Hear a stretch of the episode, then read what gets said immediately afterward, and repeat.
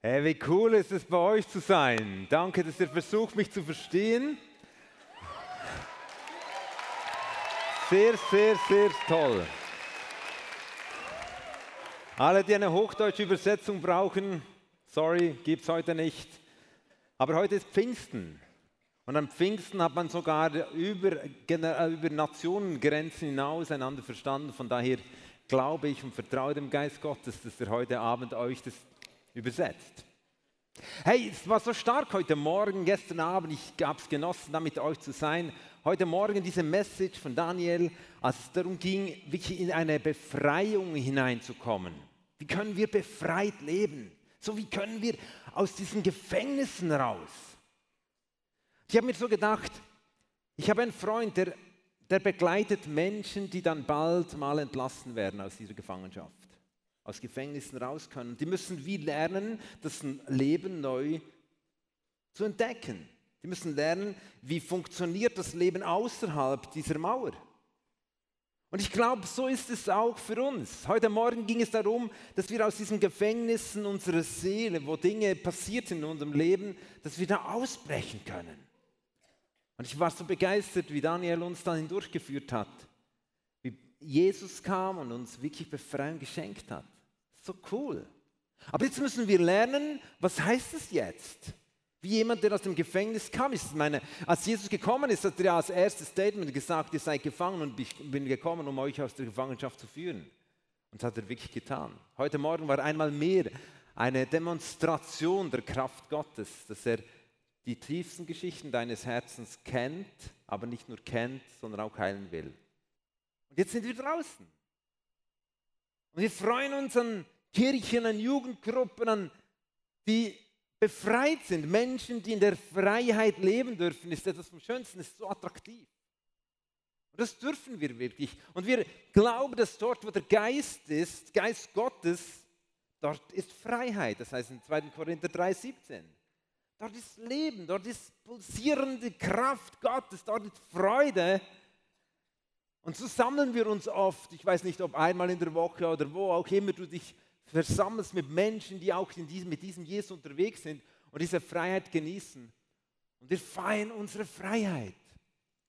Aber weißt du was? Ich glaube, dass Gott uns nicht nur in die Freiheit führt, nicht nur diese Anerkennung schenkt, sondern dass Gott mit uns ein Abenteuer bereithält. Und ich möchte, dass wir heute Abend dieses Abenteuer entdecken, wie wir als befreite Menschen leben können. Vor ein paar Jahren musste ich eine Jugendsünde klären. Eine meiner Jugendsünden ist, war, ich war sehr, sehr faul in der Schule.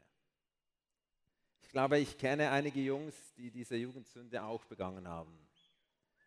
Es war, ja, das ist kein Applaus wert, sondern es ist, das war einfach scheiße. Weil Punkt war, bei uns damals, ich meine, ich, ich bin noch im letzten Jahrhundert geboren, so wirklich tief im letzten Jahrhundert.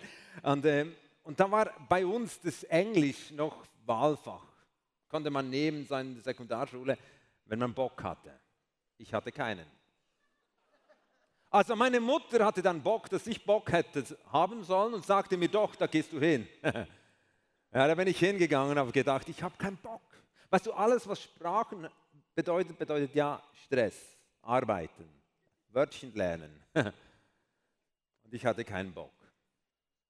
Und so habe ich dann nach einem halben Jahr die Karriere in meinem Englisch glorreich abgeschlossen und bin da rausgegangen, weil meine Eltern dann auch empfunden haben, diese Note passt nicht so gut in mein Zeugnis rein. Okay, und ich, war, ich, ich fand es cool, ich, ich fand, ich, ich sei der Coolste auf dem, auf dem Lande. Nur das Problem ist, dieses Englisch hat mich eingeholt. Beruf gelernt, wieder eingeholt, wieder eingeholt. Und ich war immer, wenn es irgendwo ging, habe ich mich da durchgeschlängelt. Das Dumme ist, heute bin ich international unterwegs und alle denken, ich könnte Englisch und ich konnte es nicht. Und also musste ich eines Tages aufbrechen, um Englisch zu lernen. Und ihr müsst eines wissen, aber es bleibt unter uns. Ich habe ein Problem. Nicht nur, dass ich nicht so Englisch konnte, sondern ich gehe nicht weg, ich gehe nicht gerne weg von meinem Zuhause. Bei uns sagt man dem lange City. Das heißt, das Gefühl wegzugehen und du kriegst das Gefühl, es wird so endlos lang, bis du wieder zurückkommst. Homesickness, ich weiß nicht, Heimweh oder wie auch immer ihr das sagt. So dieses Gefühl, ach, ich weiß noch, ich war 14 Jahre alt. Es kommt eine ganz peinliche Nummer. Und ich ging in die französische Schweiz. Ich meine, das verstehst du auch nicht, wie die dort sprechen. Und ich bin dorthin gegangen und habe meiner Mutter und meinem Vater geschrieben, holt mich hier ab, ich sterbe. Echt. Meine Mutter hat es am Hochzeit vorgelesen. Aber Fakt ist, ich bin vor ein paar Jahren aufgebrochen nach England, um Englisch zu lernen. Und ich sage euch was, ist jetzt kein Witz. Auf dem Weg zum Flughafen habe ich geweint.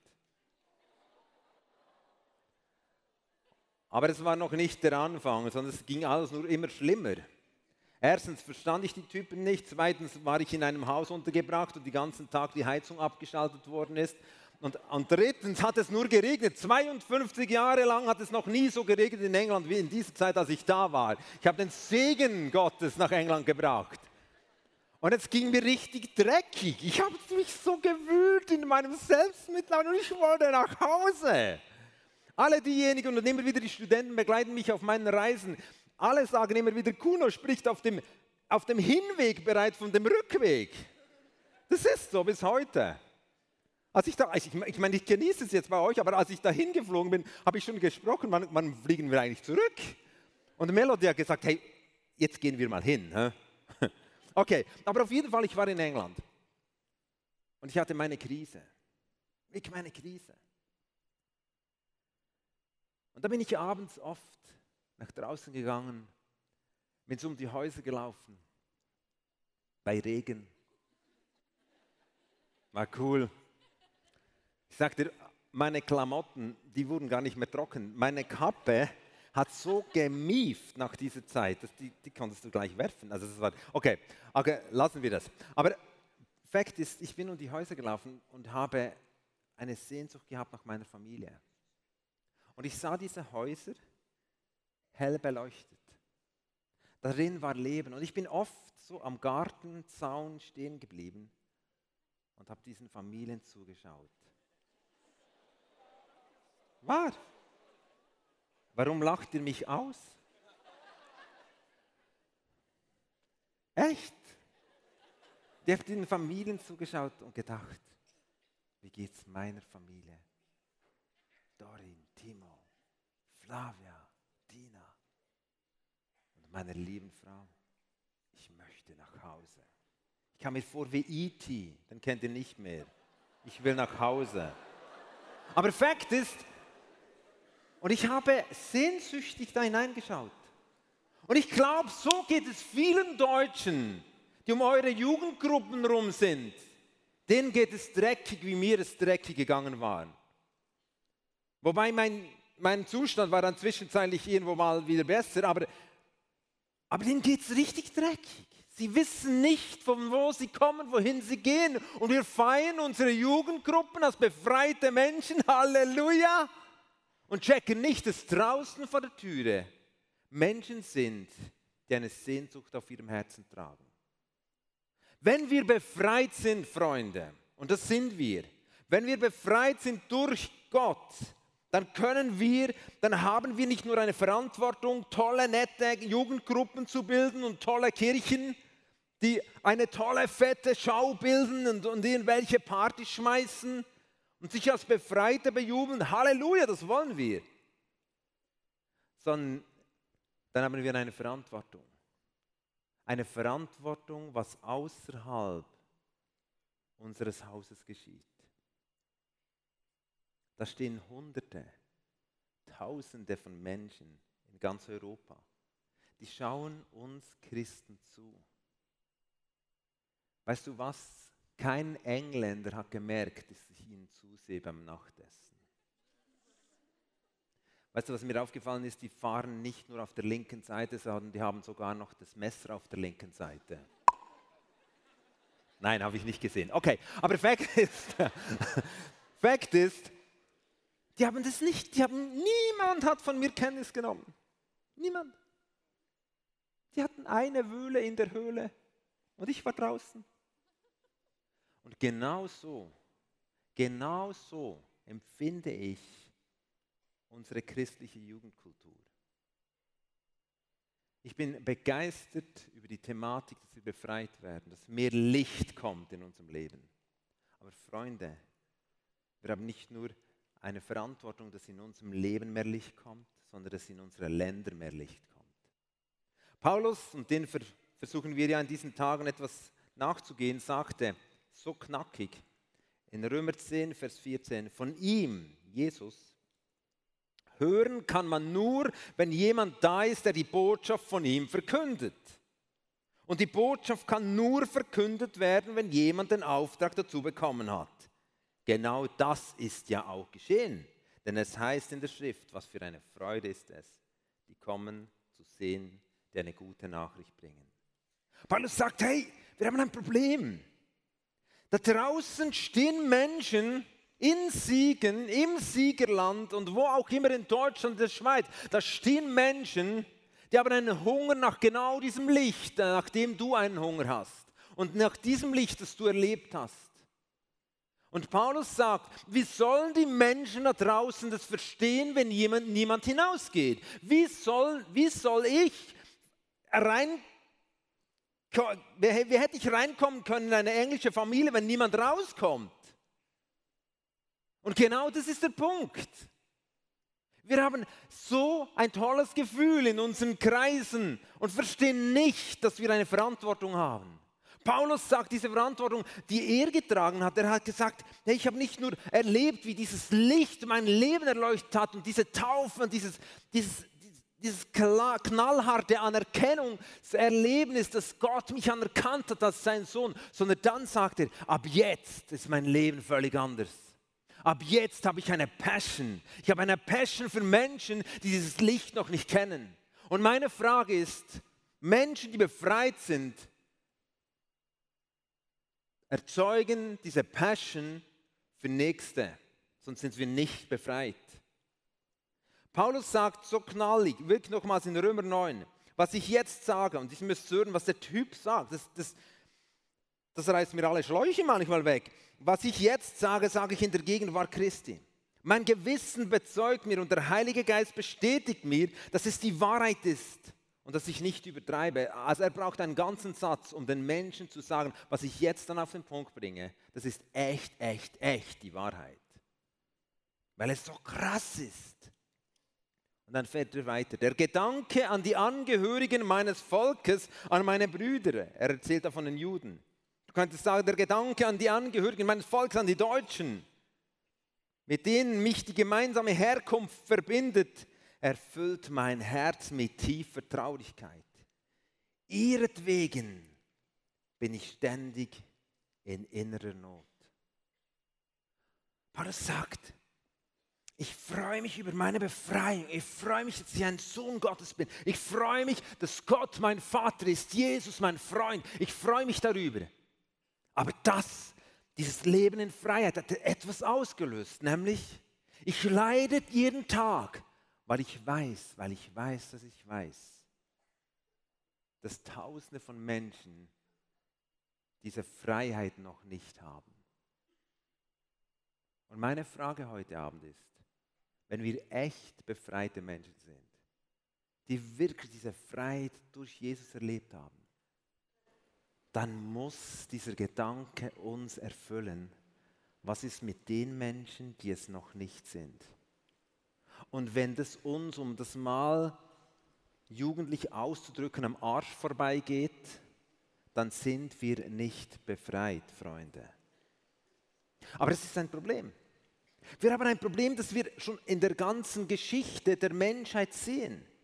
Wir haben ein Problem, dass Gott uns Aufträge gibt, die uns einfach nicht interessieren. Einfach nicht. Das sagte doch Gott ganz am Anfang, Adam und Eva, vermehret euch und füllet die ganze Erde. Stell dir mal vor, wenn die gewusst hätten, wie groß die Erde wäre, die wären glatt weg in einen Burnout gerast. Es war krass.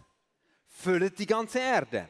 Nun, dann geschah diese ganze traurige Geschichte, dass wir Menschen uns verabschiedet haben von Gott. Und dann kam spannenderweise nach der Sintflut bei Noah kam die Wiederholung dieses Auftrags, den Gott uns Menschen gibt. Gott hat nicht nur gesagt, hey, ich möchte eine Beziehung mit dir, sondern ich möchte, dass durch dein Leben etwas bewirkt wird. Und er sagt den Menschen und wiederholt den Menschen nochmals, in 1. Mose 11, sagt er, hey, ich gebe euch nochmals einen Auftrag, füllet die ganze Erde, multipliziert euch. Und was geschah dann im 1. Mose 11? Die Menschen haben diesen Auftrag gehört und wir sind genau solche Menschen. Die haben den Auftrag gehört, wir sollten uns multiplizieren, wir sollten uns ausdehnen, wir sollten unsere, unsere Komfortzone verlassen. Und was machen sie dann? Sie haben eine Gegenstrategie entwickelt. Und die Gegenstrategie war, komm, wir bauen mal einen Turm. wir bauen einen Turm und dann können wir um diesen Turm rumsitzen. Und dann muss sich, und das genau so steht es im Vers 4, ersten, Kapitel, dann müssen wir uns nicht über die ganze Fläche der Erde verteilen. Wir Menschen haben irgendwo die Sehnsucht, alles zusammenzubringen. So wie es jetzt gerade ist, so ist es am besten. Genauso. Wir haben so gut als Jugendgruppe. Es ist herrlich. Lasst uns genauso bleiben. Wir bauen permanent solche Türme. Permanent. Überall bauen wir solche Türme und wollen einfach zusammen sein. Und was kam dann? Diese ganze Geschichte, dass ich Französisch lernen musste in der Schule, kam dann. Das nenne ich Scheiße. Und ich sage,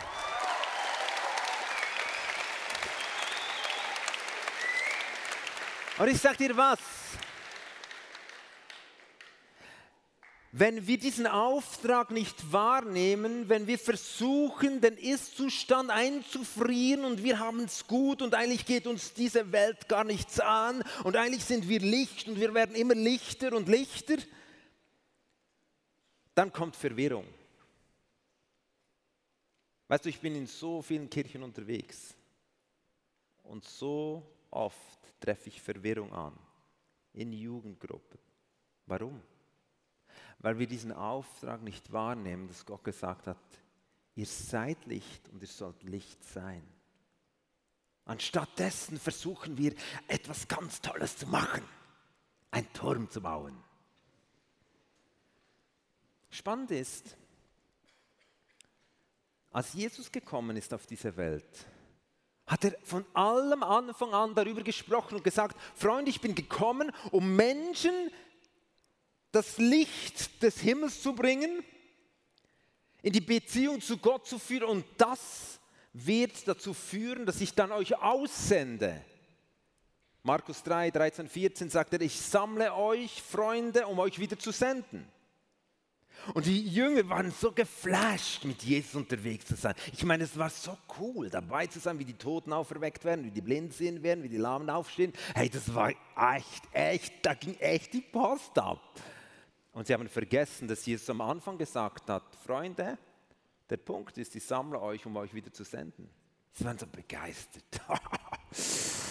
Jesus, sie hatten sogar mal eine Idee auf dem Berg der Verklärung, komm, wir bauen auch ein Haus. Da können wir alles dann ganz gut.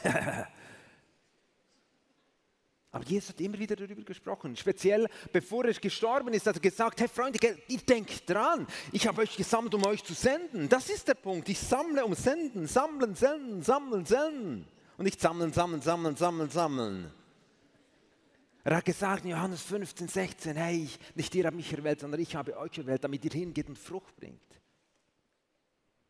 In Kapitel 17, Johannes hat er gebetet, dass das geschieht, dass die, dass die Menschen, dass die, sie auf dieser Erde bleiben und, und, und die Herrlichkeit Gottes ausbreiten.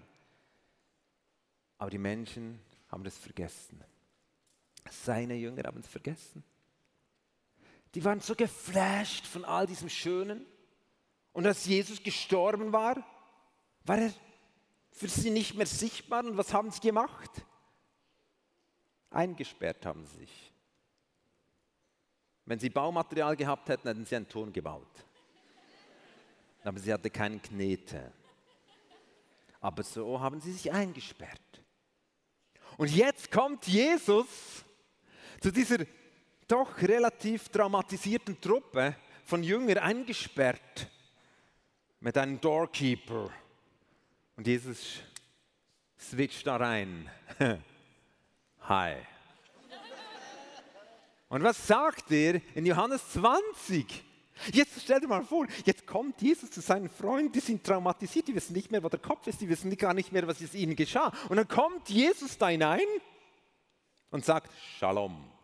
Das heißt, Friede mit euch. Wow. Ah, er ist wieder da. Er ist wieder da. Halleluja, die Frauen hatten doch recht. Er ist wieder da. Und dann kommt der Schocker. Dann kommt der absolute Schocker. Jesus, es gibt keinen leidenschaftlichen Menschen, keinen hirtlichen Menschen, keinen barmherzigen Menschen als Jesus. Und weißt du, was Jesus dann macht? Sagt, Freunde, hey, jetzt braucht ihr mal eine Auszeit. Jetzt müsst ihr mal richtig erholen von diesem Schock. Und dann suchen wir einen Ort, wo wir uns gechillt zurückziehen können und jeden Sonntag werden wir uns da treffen. Nein, nichts von dem. Jesus kommt zu diesen traumatisierten Jüngern und sagt, Shalom, das war schon mal nett. Und dann haut er gleich wieder Luft und sagt, so wie der Vater mich gesandt hat, ha, so sende ich euch. Nein.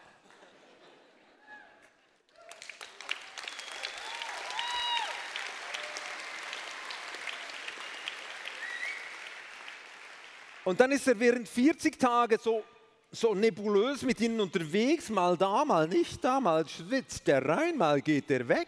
Und, und sie sind völlig verunsichert. Also was, und wenn es einen Architekten gegeben hätte unter den Jüngern, dann hätten sie den nächsten Turm gebaut. Dann hätten wir noch viel mehr Sprachen.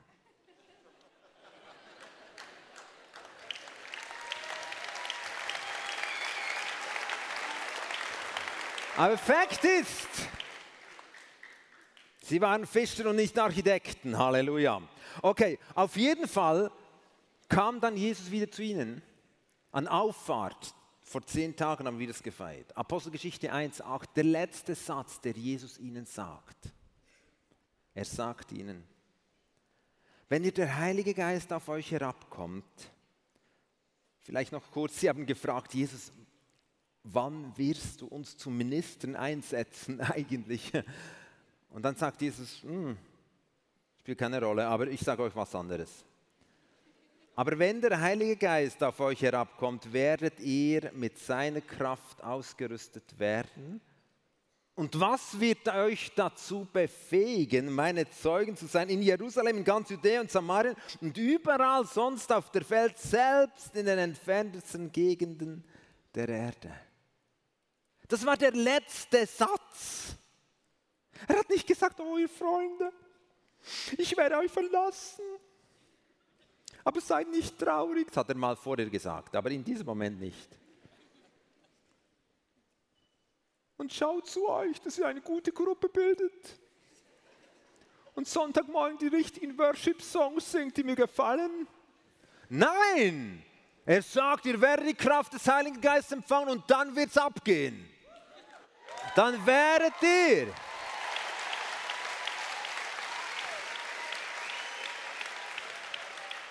dann werdet ihr meine Zeugen sein in Jerusalem, Judäa, Samarien und bis an das Ende der Welt. Jesus, ja Amen. Jesus hat die Königsherrschaft des Himmels auf die Erde gebracht. Er hat gezeigt, wie Gott ist. Er hat gesagt, hey Freunde, es geht darum, da ist ein Auftrag nicht ausgeführt, nämlich verbreitet euch über die ganze Erde. Und er kam und hat gezeigt, wie Gott ist. Er ist so, ah, er, ich liebe ihn von ganzem Herzen. Er hat durch sein ganzes Leben hindurch gezeigt, wie der Vater funktioniert. Er hat Menschen eingeladen, Teil seines Königreichs zu werden. Und wir durften Menschen sein. Und alle, die gestern diesen Schritt das erste Mal getan haben, nach dieser guten, starken Predigt von Chris, die wurden da hineingekommen, kamen da hinein in dieses Königreich, wurden hineingepflanzt, ihr Name wurde aufgeschrieben im Himmel. Und Jesus ist dann, nachdem er gestorben ist und diesen, dieser Himmel mit der Erde verbunden hat, dieses gewaltige, gewaltige Geschenk gemacht hat, das wieder ein Weg ist, und dass er gesagt hat, wer mich annimmt, kann ein Kind Gottes werden, wird Teil dieses Königreichs, ging er hinauf in den Himmel und hat gesagt, ihr werdet die Kraft des Heiligen Geistes bekommen. Dieser Heilige Geist ist gekommen an Pfingsten, heute feiern wir das übrigens. Er ist gekommen, bumm. Und weißt du, was er gemacht hat? Er hat den Fehler korrigiert von Turmbau zu Babel.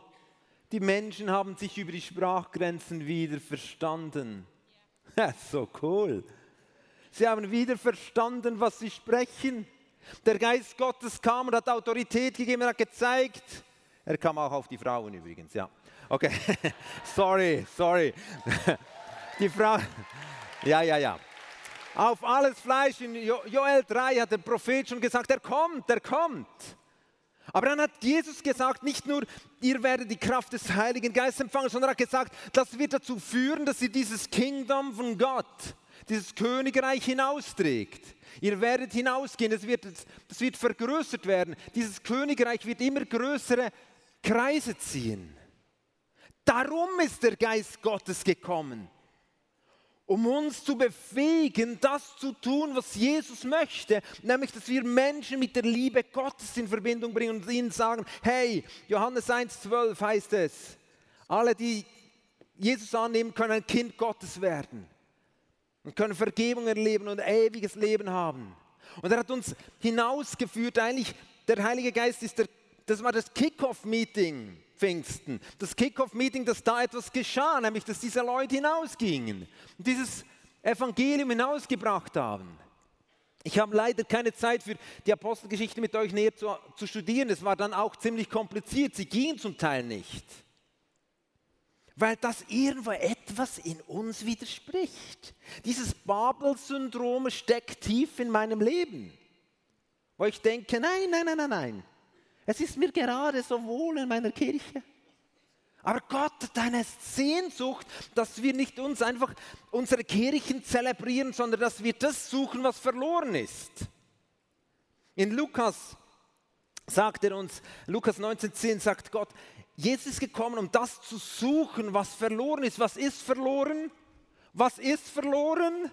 Menschen, die Gott nicht kennen, sind verloren. Und zwar nicht nur einfach so, dass sie zwischenzeitlich ein Problem haben, sondern sie haben ein langfristiges, ewiges Problem. Um es mal auf den Punkt zu bringen, sie sind verloren, so stark verloren, dass keine Ewigkeit auf sie wartet, die nett ist, sondern voller, voller Schmerzen. Die Bibel nennt es Hölle. Und dieses Wort verbannen wir heute. Weil sagen, oh, kann, oh, so schwarz-weiß, ja, so schwarz-weiß hat Gott die Bibel geschrieben. Und Menschen, die Jesus nicht kennen, gehen verloren. Gehen wirklich verloren. Und wir zelebrieren unsere Clubs. Obwohl dies gesagt hat, ihr werdet die Kraft des Heiligen Geistes kriegen und dann werdet ihr meine Zeugen sein. Und Gott sehnt sich danach, dass das was verloren ist, gesucht wird. Ich weiß nicht, wie du es machst, wenn du etwas verlierst. Ich kann mir vorstellen, dass wenn du dein Handy verlierst, dann ist ziemlich was los in deiner Bude. Wo ist mein Handy? Scheiße, wo ist mein Handy? Wo ist mein Handy? Handy. Habt ihr mein Handy gesehen? Die meisten reagieren aktiv auf einen Suchbefehl. Ich habe ganz wenige Menschen entdeckt in meinem Leben, die, wenn sie was verlieren, sagen, oh, okay, warten wir mal ab. Es wird schon wieder kommen. Nein, Suchen bringt eine Aktion in Gang. Und wenn Jesus davon spricht und sagt, ich möchte, dass ihr das sucht, das verloren ist. Dann meint er genau das, dass wir suchen. Wir suchen diese Menschen nicht, weil wir besser sind, wir sind nicht besser, aber wir sind hineingekommen in dieses Kingdom von, von Jesus. Wir sind Teil dieses Königreichs. Wir werden, wenn wir sterben, in diesem Königreich sein. Und wer, das hat Paulus gesagt, wer kann von dem gigantischen Angebot Jesus hören, wenn wir nicht gehen? Wer kann es hören? Wir sind die einzigen Menschen, die es hinaustragen können. Freunde, darum habe ich jeden Morgen bete ich, Jesus, hier bin ich. Und ich will suchen, was verloren ist. Und wenn du etwas suchst, dann bist du aktiv. Dann schaust du rum, wo ist das, was ich verloren habe? Und dann findest du was. Du findest die Personen, denen du die Liebe von Jesus teilen kannst. Ich, habe, ich führe ein Tagebuch, wo ich jeden Tag einschreibe, wo ich mit Menschen in Kontakt kam, die verloren sind und ihnen von Jesus erzählen durfte. Ich habe nicht Stress. Meine Leute um mich sagen nicht, hey, du bist ja Dauerstress, sondern ich bin einfach da. Und ich achte darauf, wo das die Dinge liegen. Und das möchte Gott. Und Gott hat eine Sehnsucht. Da saß ich im Flugzeug war ziemlich gefrustet, ich habe einen Flug verpasst. Musste eine Nacht irgendwo übernachten, musste den Flug nochmals zahlen, saß im Flug. Eingequetscht neben so einem Bär. So. Und ich kam rein, der hat schon zwei Drittel von meinem Sitz schon abgedeckt. Und dann habe ich mich da hingequetscht und, und auf einmal. Ich bin ein Suchender. Ist da jemand? Der Bär neben mir? Ich habe ihm mal versucht, M&M's anzubieten. Er hat, mir, hat kein Wort verstanden. Wir sind auf dem Weg gewesen in ein 99-prozentiges moslemisches Gebiet, wo nicht ganz easy ist dort. Und er hat da irgendwo meine M&M's hat er dann genommen und dann war ich wieder da. Und auf einmal kommt diese Stimme, ihr habt den Heiligen Geist empfangen, schau nach rechts. Über den Gang saß eine Frau und auf einmal kam diesen Impuls seine Verlorene, frag sie, ob sie Schmerzen in ihrer Hüfte hat. Und ich fragte sie, und sie hatte seit 40 Jahren nicht mehr Deutsch gesprochen. Und hat gesagt, später dann gesagt, ich habe eigentlich kein Wort Deutsch mehr gekonnt, aber als du mit mir angefangen hast zu sprechen, habe ich jedes Wort verstanden. Holy Spirit.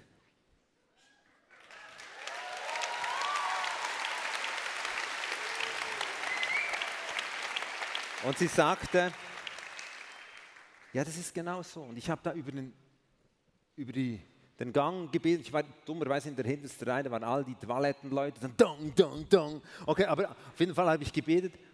Und in dem Augenblick wurde sie geheilt.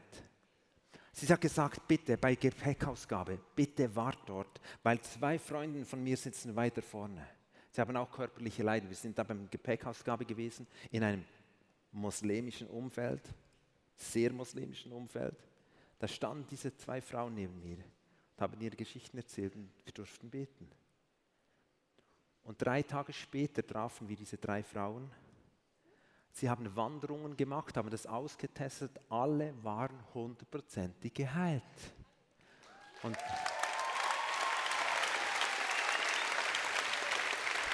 und, und dann war der Moment, wo ich ihnen sagen konnte, das ist der König gewesen. Wollt ihr Jesus als euren Herrn? Alle drei liefen die Tränen runter und haben ihr Leben Jesus übergeben. Menschen wurden gesucht und gefunden. In meiner Nachbarschaft, wir sind unterwegs in einer neuen Nachbarschaft. Oh, die Zeit wird knapp. Okay, aber ich erzähle doch noch zwei, drei Geschichten. Einfach zur Ermutigung. War in der Nachbarschaft unterwegs wir sind in eine neue Nachbarschaft, wir sind hineingekommen. Ich war, und wir beten für jede Person in Nachbarschaft, weil wir sie suchen. Wir suchen Menschen, die jetzt noch nicht kennen. Wir haben etwa, etwas über 30 Leute, die wir namentlich jetzt kennen seit dieser kurzen Zeit. Wir beten jeden Tag. Ich war in der Stadt, Viertel nach sechs Montagabend. Da kam der, der Gedanke Gottes, geh sofort nach Hause zu deinem Nachbarn und geh und frag ihn, was du für ihn tun kannst. Ich habe gedacht, hey, sorry, ein Schweizer am Viertel nach sechs ist der Nachtessen, sorry. Heiliger Geist, ich check's. Aber der Geist Gottes sagt, geh. Und ich ging zu diesem Haus. Und dann saß da mein Nachbar und seine Frau. Und seine Frau schaut mich an und sagt, gell, du sorgst für meinen Mann. Und ich habe gesagt, wow, warum? Gesagt, er ging heute zum Arzt. Und wir sind ziemlich sicher, dass er todkrank ist. Das ist eine schreckliche Geschichte. Könntest du für ihn sorgen? Ich sagte, ja, also ich, ich suche, was verloren ist. Ich kann ihm das Königreich bringen, habe für ihn gebetet. Vier Tage später klingelt es am Morgen früh an der Türe. Er war der Erste beim Arzt, hat seinen Bericht gekriegt und ist direkt zu mir gekommen, stand an der Türe, ein wortkarger Mann, ein richtiger Eidgenosse, an der Türe und sagte, danke Matthias. Ich habe gesagt, was, warum, was habe ich gemacht? Du hast mir das Licht gebracht, ich bin hundertprozentig geheilt. Verstehst du? Es geht. Jetzt sind wir daran, mit diesem Mann diesen Weg zu gehen und seiner Frau. Ich konnte euch viele solche Stories erzählen. Gestern, vorgestern, eine Frau getroffen, vor ein paar Wochen. Und, nein, ich höre jetzt auf. Aber nein, noch nicht ganz, ich habe noch ein Bild. Aber Fakt ist, die Frage ist, lassen wir uns vom Geist leiten? Du denkst, ja, der Kuno, hey, ich sag dir was, du hast den gleichen Geist gekriegt wie ich. Ich mache manchmal fast in die Hosen. Wenn ich solche Dinge ausführen sollte auf der Straße irgendwo, war in der Pizzeria, dann kam der Impuls, hey, frag den Kellner, ob er Schmerzen hat im Ellbogen. Ich habe ihn angeschaut und gesehen, oh, das, das ist völlig easy, das ist normal drauf. Dann kam dieser Impuls wieder, ich fragte und er hatte es. Durfte mit ihm beten, er erlebte die Kraft Gottes. Suchen, suchen, suchen, suchen, suchen. Menschen, Menschen, Menschen Jesus überbringen. Das ist das, was Gott möchte. Aber warum? In, in, Römer 8, Vers 16 und 17 heißt es, ja, der Geist selbst bezeugt es uns in unserem Innersten, dass wir Gottes Kinder sind. Wenn wir aber Kinder sind, sind wir auch Erben, Erben Gottes und Miterben mit Christus. Dazu gehört allerdings, dass wir jetzt mit ihm leiden, dann werden wir auch mit seiner Herrlichkeit teilhaben. Wir lesen oft den ersten Vers, sagen, wow, der Geist Gottes gibt mir Zeugnis, ich bin ein Kind Gottes, oh, wie come on, wie cool ist denn das? Aber hier sagt es, wenn du ein Kind Gottes bist, dann teilst du einen Schmerz mit dem Vater. Und weißt du, was der Schmerz des Vaters ist? Weißt du, was der Schmerz des Vaters ist? Unseres Vaters im Himmel, der dich liebt und hundertprozentig anerkannt als sein Kind. Der Schmerz des Vaters sind seine verlorenen Kinder. Seine verlorenen Kinder sind sein Schmerz. Und wir sind Kinder, die begnadigt wurden, die nach Hause kommen durften, die Teil wurden von dieser Familie. Und es ist nicht richtig, es ist einfach nicht richtig, wenn dieser Schmerz des Vaters uns kalt lässt. Stell dir mal meine Kinder vor. Es gibt Tage, da gibt es Situationen, die mich schmerzen, weil ich Geschichten erlebt habe, Ablehnung oder was auch immer. Und meine Kinder kommen nach Hause, sind fröhlich und erzählen mir alles. Und ich sage, hey, mir geht's nicht gut. Ah, ja, ja, genau. Hey, ja, und ich habe noch was erlebt. Und ich sage, hey, ich habe einen Schmerz. Ah, ja, ja. Okay, und dann, aber genau so, genau so tun wir oft mit unserem Vater im Himmel. Er hat eine tiefe Begeisterung über dein Leben, hundertprozentig. Aber weißt du was? Er möchte, dass wir uns auch mal fragen, was bewegt dich eigentlich? Früher hat es Priester gegeben im Alten Testament. Die hatten spezielle Uniformen. Diese Uniformen, die waren beschriftet mit den zwölf Stämmen vom Volk Israel. Diese Priester sind nicht ausgestorben, sondern in 1. Petrus 2,9 heißt es, dass wir heute diese Priester sind. Priester sind Vermittler zwischen Gott und den Menschen. Sie bringen die Nöte vor Gott und sie nehmen die Anweisungen von Gott und suchen das Verlorene und bringen diesen Menschen die Liebe Gottes. Und in diesem Spagat stehen Priester. Sie sind Vermittler, aber sie gehören zu dieser Familie des Himmels, aber sind nicht hier auf der Erde und wir vermitteln das. Aber die Priester damals, die Priester hatten, ihr, ihr Herz wurde beschriftet mit diesen zwölf Stämmen, die Gott so auf dem Herzen trug. Es heißt dann 2. Mose 28, 29, so soll Aaron an der Brusttasche für den Rechtsspruch die Namen der Söhne Israels auf seinen Herzen tragen, wenn er ins Heiligtum hineingeht, um sie beständig vor dem Herrn in Erinnerung zu bringen. Gott sehnt sich, dass wir als Priester das auf unser Herz nehmen, was ihn bewegt. Weißt du, was ihn bewegt? Warum ist Jesus gekommen? Um zu suchen, was verloren ist. Das war sein Hauptding.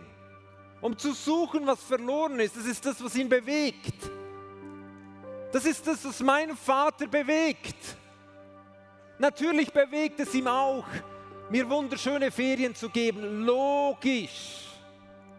Natürlich bewegt es ihm auch, mir das zu geben und mich zu verwöhnen. Logisch. Aber ein Hauptherzensanliegen seines Herzens ist, seine verlorenen Kinder.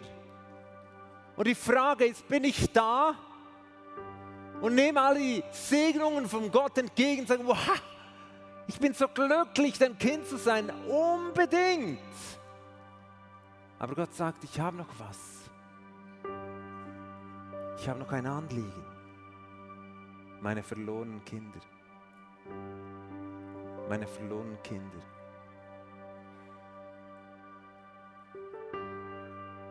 Ich kenne Leute, die haben Kinder verloren. Die haben kein Auge zugetan. Ich kann nicht sagen, ach, lassen wir dieses Problem mal. Es ist der tiefste Schmerz in einem Vaterherz. Und was steht auf deinem Priesterschutz? Was steht auf deinem Priesterschutz? Ich? Mein? Ich sollte noch? Gott, könntest du bitte?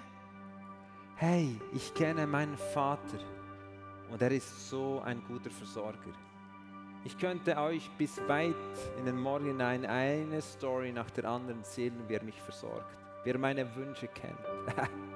also, er ist sowas von leidenschaftlich, dass wir wirklich Leben in voller Güte haben, wie es in Johannes 10,10 10 heißt. Aber Jesus hat gesagt, wenn ihr Teil von meinem Kingdom seid, müsst ihr euch nicht mehr um euch selbst kümmern. Wenn ihr frei seid, dann geht es nicht mehr um euch, sondern dann geht es um seine verlorenen Kinder, um seine Wünsche. Dann geht es um deinen Lehrer.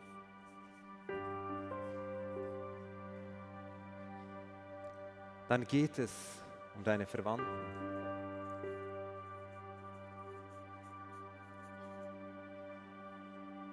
Dann geht es in meinem Fall um Tony. Ein Mann, den ich Jahre auf dem Herzen getragen habe. Letzte Woche. Ich habe einen, eine Woche lang so in einem Big Event gepredigt und da kam Tony. Und er kam nicht nur, sondern er hat sich entschieden an diesem Abend, ich werde ein Kind Gottes. Letzten Montag haben wir zuerst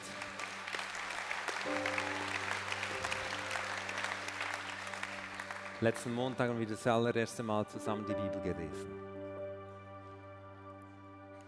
Dann geht es dein Land.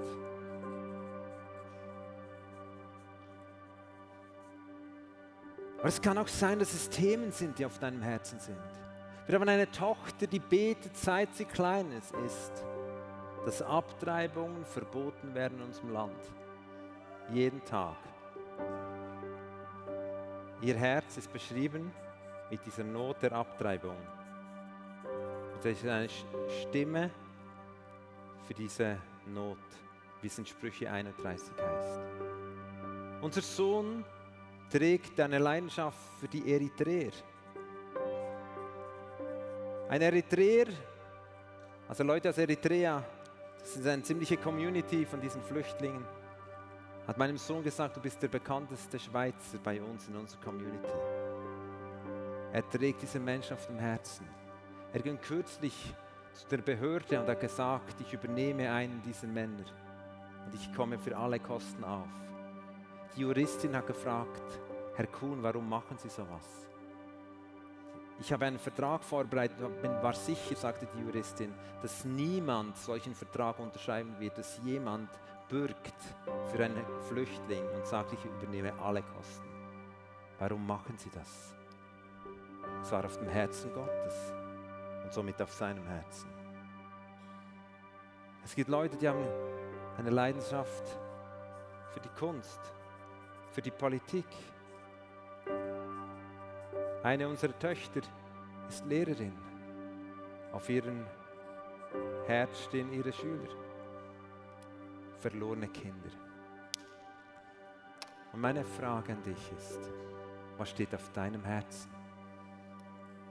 Was steht auf deinem Herzen? Ich glaube, dass Gott uns versorgt. Ich glaube auch, dass Gott heute Abend so viel auch nochmals heilen wird. Ich habe so viel, ich glaube, auch körperliche Heilung, auch Asthma und was auch immer. Aber verstehst du, oft geschieht das einfach by the way.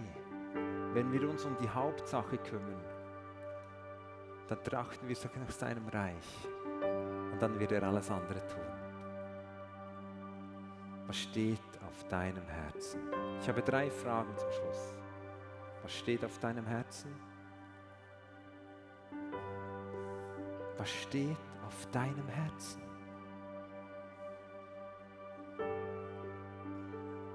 Was sind deine nächsten Schritte? Die dritte Frage ist, wer hilft dir dabei? Das Reich Gottes hat ein Prinzip, dass wir Menschen haben, die mit uns zusammensuchen und uns helfen. Wir senden immer wieder Menschen aus, die gründen Gemeinden. Aber ein Ehepaar, die haben wir ausgesandt, ein Bezirk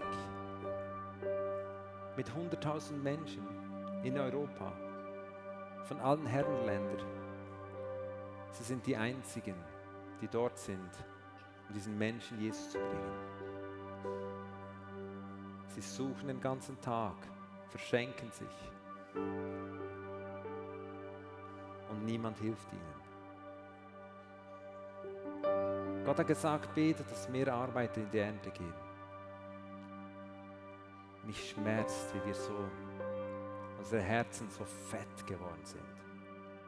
Gleichgültig gegenüber unserem Vater, der uns so sehr liebt. Ich wünsche mir, dass du dein Handy hervornimmst, nicht um ein Foto zu machen, sondern um diese drei Fragen zu beantworten. Und ich glaube, dass Menschen da sind, auch heute Abend, die wissen, ich bin eigentlich eines der Verlorenen.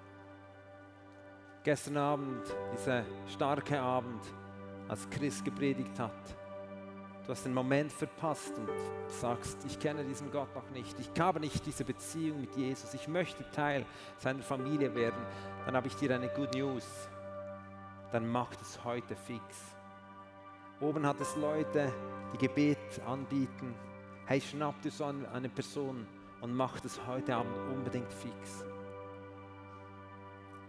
Und für alle anderen, die dieses Erleben schon getan haben und, und heute Morgen so einen Durchbruch auch gekriegt haben und frei sind,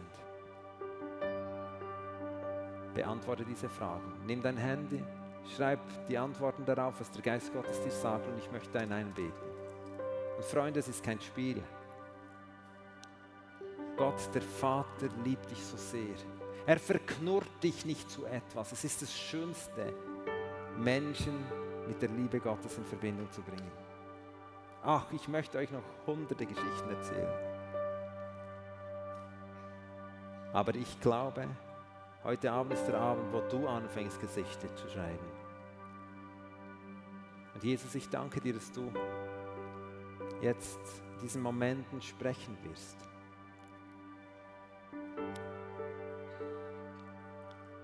Ich danke dir, dass Menschen heute Abend auch da sind, die sagen, ich gebe mein Ich ab. Die Taufe ist eigentlich ein Ausdruck davon. Auf meinem Priesterschutz steht nicht mehr mein Name, sondern das, was der Vater mir gegeben hat. Heiliger Geist, wir feiern heute dich speziell. Es ist der Abend, wo du dich ausgießen möchtest in einer neuen Form und in der Sichtbarkeit dessen, dass Menschen nicht mehr Türme bauen, sondern hinausgehen und Frucht bringen, die bleibt. Lass uns einen Moment einfach still sein und eine Antworten aufschreiben.